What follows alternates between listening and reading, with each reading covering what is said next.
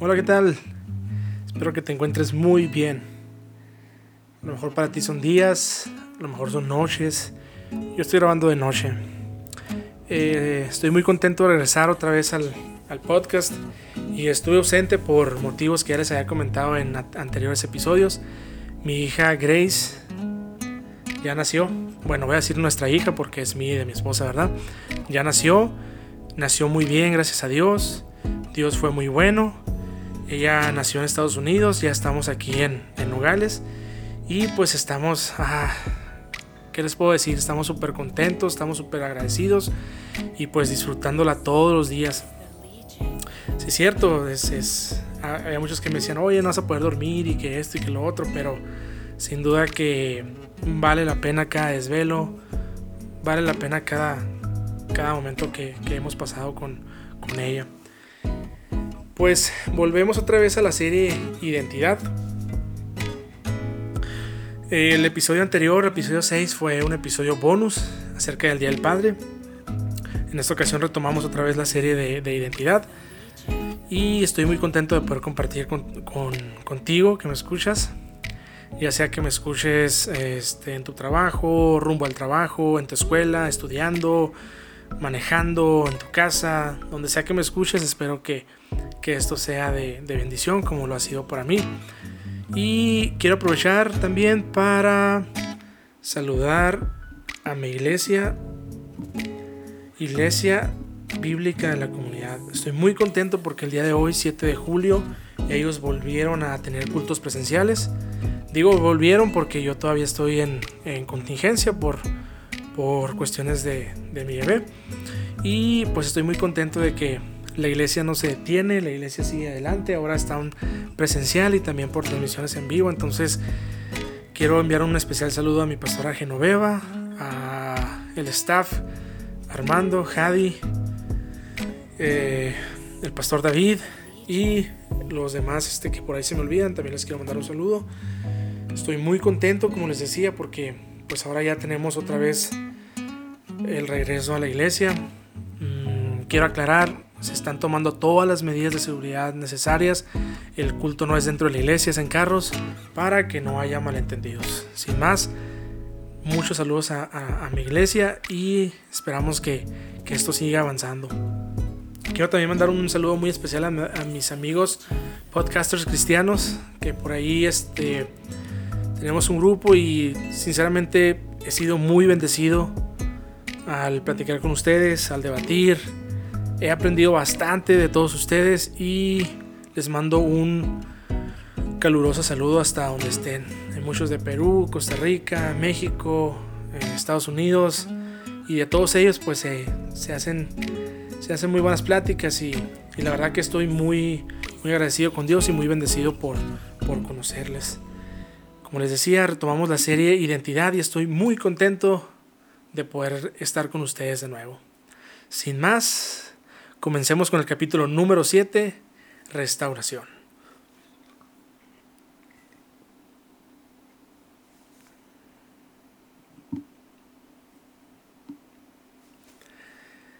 Restauración de identidad o identidad restaurada.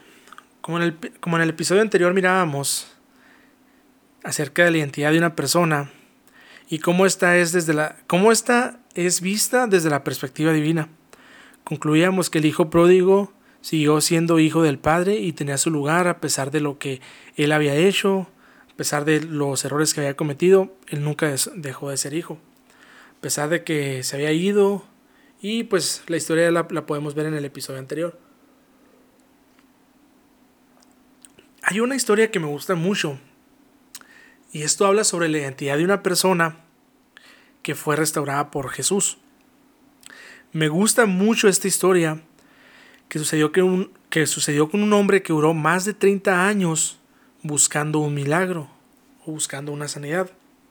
Y esta historia la podemos encontrar en Juan 5, del 1 al 15. Si me permiten, voy a leerla para ustedes.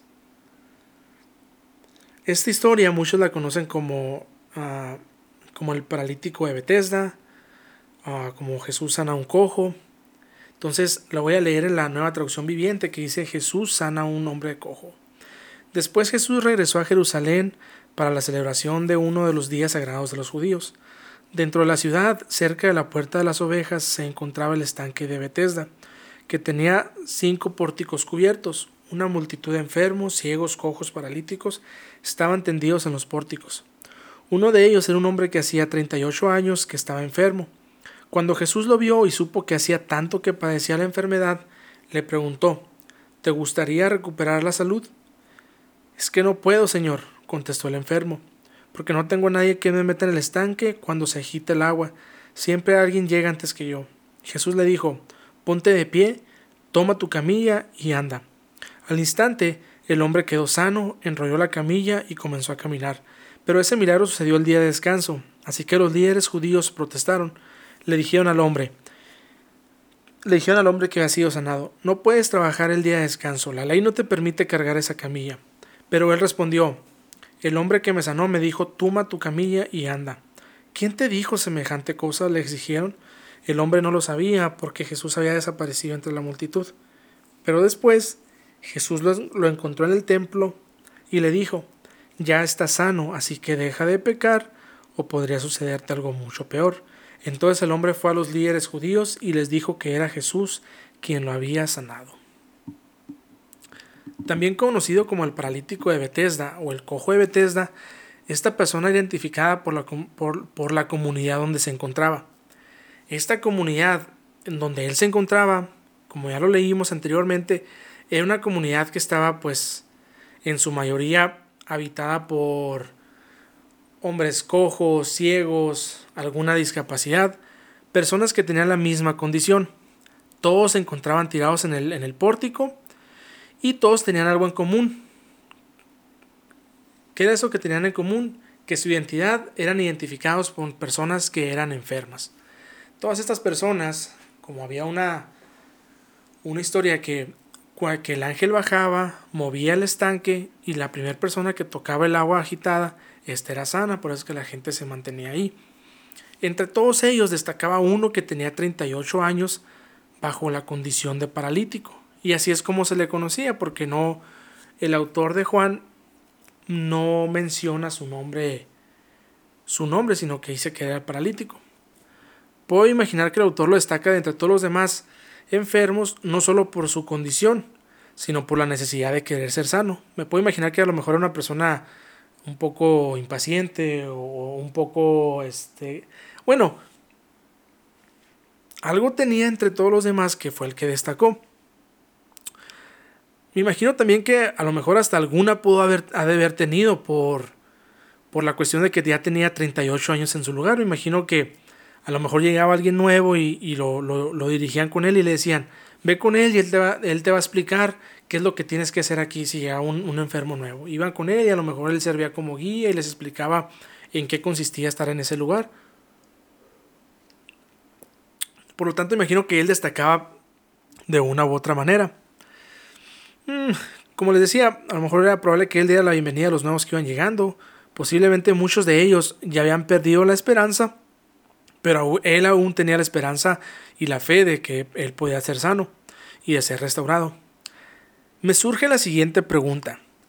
¿Cuánto tiempo ha pasado en nuestra vida que hemos estado esperando una respuesta? Que hemos estado esperando un milagro o que hemos estado esperando algo de parte de Dios.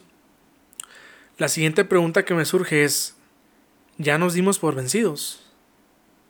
Ya pasaron dos años, tres años que tú pediste un milagro y no ha sucedido y ya te diste por vencido, ya nos dimos por vencidos. Otra pregunta es, ¿hemos perdido nuestra fe en Dios ya? De decir, no, pues ya pasó mucho tiempo que yo le pedí eso a Dios, pues yo creo que ya no, ya no va a suceder. Seguimos esperando con la misma intensidad del primer día en que nosotros pedimos este milagro o que lo, que lo estábamos esperando. No sé cuál sea tu petición, no sé cuál, no sé cuál sea tu condición, si es, un, si es un problema económico, si necesitas ser sano, este, si tienes algún problema de depresión, ansiedad, si estás esperando un novio, si ya te quieres casar y ya dices, ¿sabes qué? Ya se me fue el tren. No sé cuánto tiempo ha pasado. Pero te quiero platicar esta historia de una persona que pasaron 38 años para él recibir su milagro Aquí viene la parte más interesante de la historia y es cuando el paralítico tiene un encuentro cara a cara con Jesús. Jesús, sin más, le hizo una pregunta al paralítico. ¿Te gustaría recuperar tu salud? Y me gusta esta pregunta por dos cosas. Una es que Jesús no le interesaba el pasado de esta persona, pues Jesús en su omnisciencia, él ya sabía lo que había pasado con él, él ya sabía y a lo mejor también le ha de haber, dicho a la gente, mira, esta persona tiene 38 años, ¿qué te parece si, si vas con él? Jesús estaba más interesado en la restauración de la identidad de esta persona, en la restauración de su salud. Él quería sanarlo y, y restaurar la identidad que él había perdido a causa de su condición. En segundo, es Jesús le hace esta pregunta retórica considerando primero su voluntad. O sea, Jesús no llegó y nomás puso la mano en su cabeza y le dijo, eres sano. No, sino que él le preguntó. Él quería también escuchar cuál era la voluntad de, de esta persona. A lo mejor esta persona pues tenía 38 años, pero pues él no quería ser sano. Ahora, Jesús llega a tu vida, llega a nuestra vida como un caballero, y Él nunca forzará a hacer un cambio en nuestras vidas a menos que nosotros queramos. Quizás el paralítico estaba a gusto en la comodidad de su enfermedad. Quizás nosotros estamos en una comodidad en la que sí necesitamos un cambio, pero bueno, ¿qué implicará hacer este cambio en mi vida? El comentarista David Gusick dice lo siguiente es razonable cuestionar si este hombre verdaderamente quería ser sanado. Otro comentador señala, un pordiosero seguido pierde una buena manera de vivir al ser curado de su mal. A lo mejor si, si ya no es pordiosero, pues va a tener que trabajar, va a tener que valerse por sí mismo, ya no va, ya no, ya no va a poder este, vivir de la caridad. es un ejemplo, ¿verdad? Por más mala que sea nuestra situación, por lo menos nos es familiar y la conocemos no nos va a sorprender. Podemos llegar a estar más cómodos con nuestra miseria actual que dando los pasos necesarios para liberarnos, dice el comentarista. En el verso 7 podemos ver cómo el paralítico comienza a dar excusas de su condición. Imagínense que, que ustedes tienen 38 años batallando con un problema, bajo la misma condición. Si a ti te preguntan, ¿quieres ser sano? a lo mejor posiblemente nosotros vamos, vamos a decir, no, pues si fuera él, yo le hubiera dicho que sí al instante. Pero el paralítico también tenía dudas, tenía miedo, como muchas veces nosotros lo tenemos. A veces creemos que nuestro problema es tan grande y empezamos a dudar de Dios y decimos, ¿será que sí Dios puede hacer esto? ¿Será que Dios puede hacer un milagro en mí? ¿Será que sí me puede sanar? ¿será que sí puede contestar esta petición que le estoy haciendo? Y nos entra esa duda. Entonces, muchas veces creemos que Dios es demasiado pequeño para hacer un milagro o contestar una petición y lo encajonamos en nuestro problema. Hay otro comentario que encontré que habla bien de esta respuesta. Dice, el enfermo hace lo que casi todos hacemos. Él limitó la ayuda de Dios a sus propias ideas y no se atreve a pensar más allá de lo que su mente había concebido. Su mente había concebido que para él obtener un milagro era ir hacia el estanque y esperar a que el ángel bajara y moviera el agua. Entonces a lo mejor dijo esta persona, si me está preguntando si quiero ser salvo, a lo mejor él me quiere llevar al estanque y él me quiere meter, él me quiere ayudar. Pero ya lo ha intentado otra gente, ya lo ha hecho otras personas. Y lo, y lo mismo lo podemos aplicar a nuestra vida. Ya he intentado remedios, ya he intentado tratamientos, ya he intentado otras alternativas. Y como les decía, a veces encajonamos a Dios en nuestro problema tan pequeño cuando esto no se, no se, no debe de ser así. No sé cuánto tiempo has estado en la misma condición como, como estuvo el paralítico. Y tu identidad ha sido la misma por años en la que no has sido sanado de algún rencor, de algún problema, de alguna situación, de algún problema económico, de un problema que no has podido perdonar. Y no sé qué situación ha sido la misma que tu identidad se ha moldeado a esa, a esa condición o a esa situación. Se ha visto afectada por ese problema que te aqueja. Posiblemente la respuesta ha llegado, posiblemente hemos, hemos tenido un encuentro con Dios, pero no hemos permitido ser sanados, ser restaurados, que vuelva otra vez nuestra identidad que alguna vez perdimos por esa situación. ¿Por qué? Porque creemos que nuestros problemas son más grandes que Dios. El verso 8 y verso 9 nos demuestran que con autoridad Jesús le ordena levantarse y andar. Después de que, el, de que el paralítico le contestó con una excusa, bueno, entonces dijo Dios, le ordenó y le dijo, levántate y anda. O sea, recoge todo lo que tienes y párate, eres sano. Al instante el hombre comenzó a caminar y me puedo imaginar que el hombre aún no creía lo que había sucedido. Como les digo, 38 años, siendo conocido como el paralítico, como el cojito, como el cojo. Para él era difícil que alguien llegara y que nomás dijera, ¿sabes qué? Levántate. Entonces, posiblemente no estaba listo para el milagro. Pues el autor de Juan no menciona que haya dicho él una palabra como gracias o como, o como en otros milagros eh, eh, de Jesús lo menciona, de ese nivel de detalle, no, sino que simplemente nomás se levantó. Me imagino que se debe haber quedado atónito por lo que había sucedido. Y los versos posteriores hablan de una situación que siempre, que siempre la vamos a ver y que, es, y que es muy común. Siempre va a haber personas que en lugar de celebrar el milagro o en lugar, en, lugar de celebrar la restauración, van a poner peros. O te van a decir, no, es que esto no lo hizo Dios, o, o es que eso no, eso no sucedió así como tú lo piensas. Muestra de ellos fueron los fariseos, que en lugar de alegrarse porque una persona que tenía 38 años enfermo había sido restaurado. No, no fue así. Sino que los fariseos, oye, pues es el día, es el día de reposo, ¿por qué estás haciendo esto? no deberías, no, no, ustedes están rompiendo la ley y pusieron más, más, este, más peros en lugar de contentarse. Y siempre lo va a haber así. Siempre va a haber gente que en lugar de alegrarse contigo, pues su reacción va a ser diferente, porque no tiene la misma fe que tú tienes en Dios o que tenemos en Dios.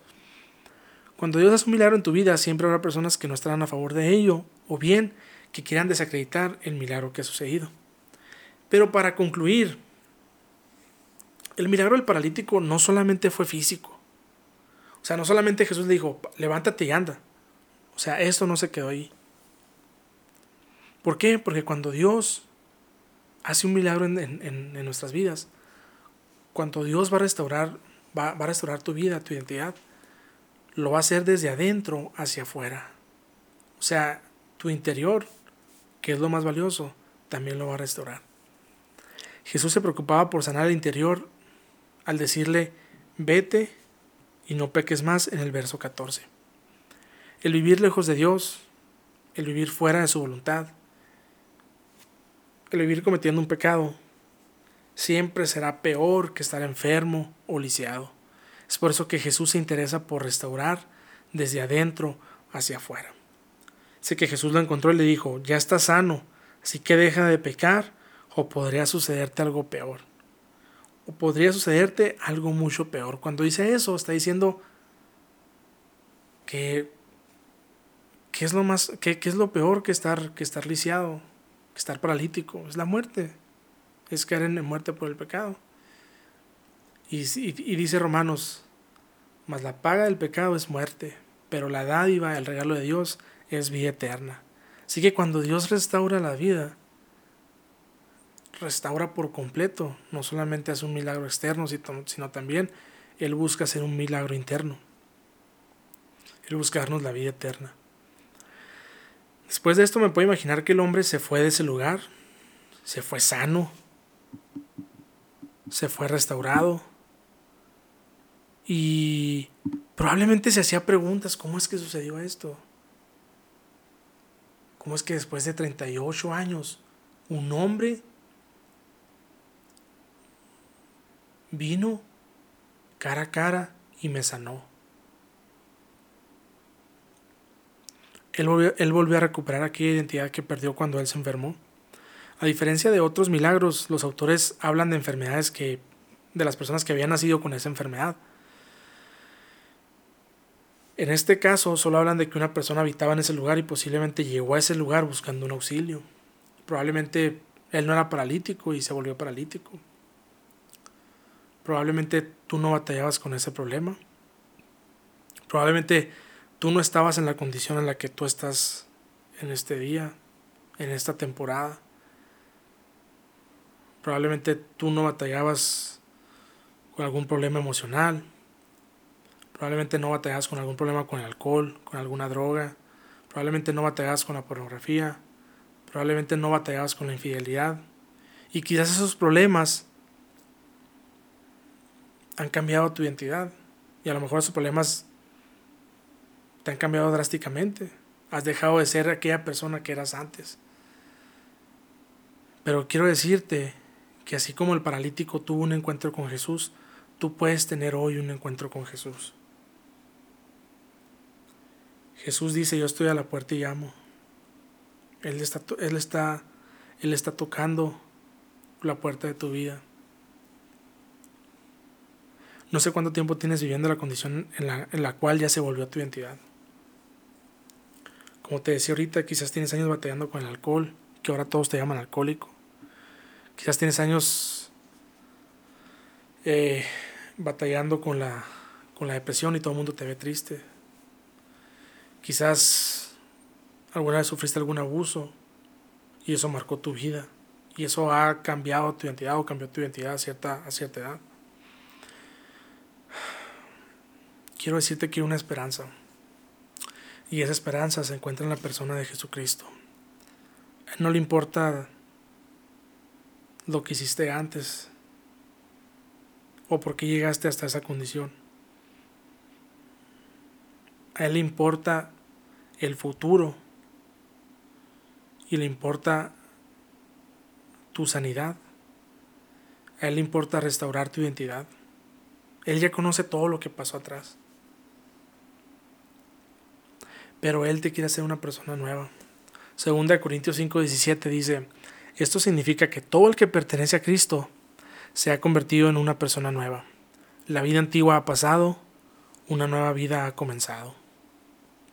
Como lo mencionaba en el, en el capítulo anterior, y mencionaba algunos pasajes de la Biblia en los que tenemos una promesa que cuando llegamos a Cristo, que cuando tenemos un encuentro con Jesús, nuestra vida cambia nuestra vida va a cambiar. Vamos a tener una, esperanza. Vamos a poder ser restaurados. Así como el paralítico, así como al paralítico Jesús le preguntó si quería recuperar su salud. Yo voy a cambiar esa pregunta. Pero viene de, viene de Jesús mismo y él te, y él te pregunta este, este día, ¿quieres recuperar tu identidad? Quiero que reflexiones en esto. Y no lo he hecho en, episodios anteriores, pero me gustaría me gustaría hacer una oración por ti que estás escuchando. Jesús, gracias porque un día viniste a este mundo a entregar tu vida por todos aquellos que hemos estado enfermos, que hemos perdido nuestra identidad, que hemos, que hemos pasado por situaciones difíciles. Gracias porque a través de un cara a cara contigo, tú nos restauras, tú nos sanas. Y te quiero pedir por a aquella persona que esté escuchando este episodio y que necesita sanar por algún problema que ha robado su identidad.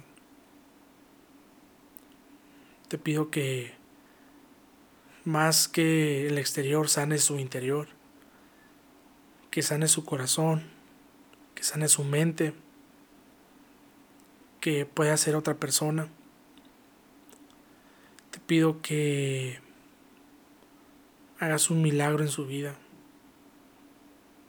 Si hay una persona que tiene muchos años batallando, te pido que es una respuesta a su vida.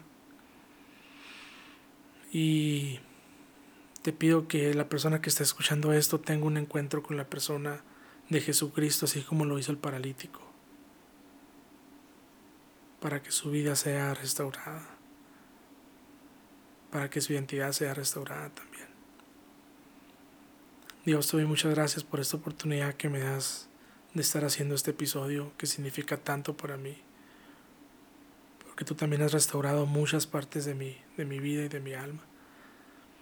Te pido que acompañes a cada uno de los que están escuchando este episodio y que los bendigas grandemente. Cristo Jesús, amén. Pues te doy las gracias por escuchar un episodio más. Esto fue desde otra perspectiva podcast.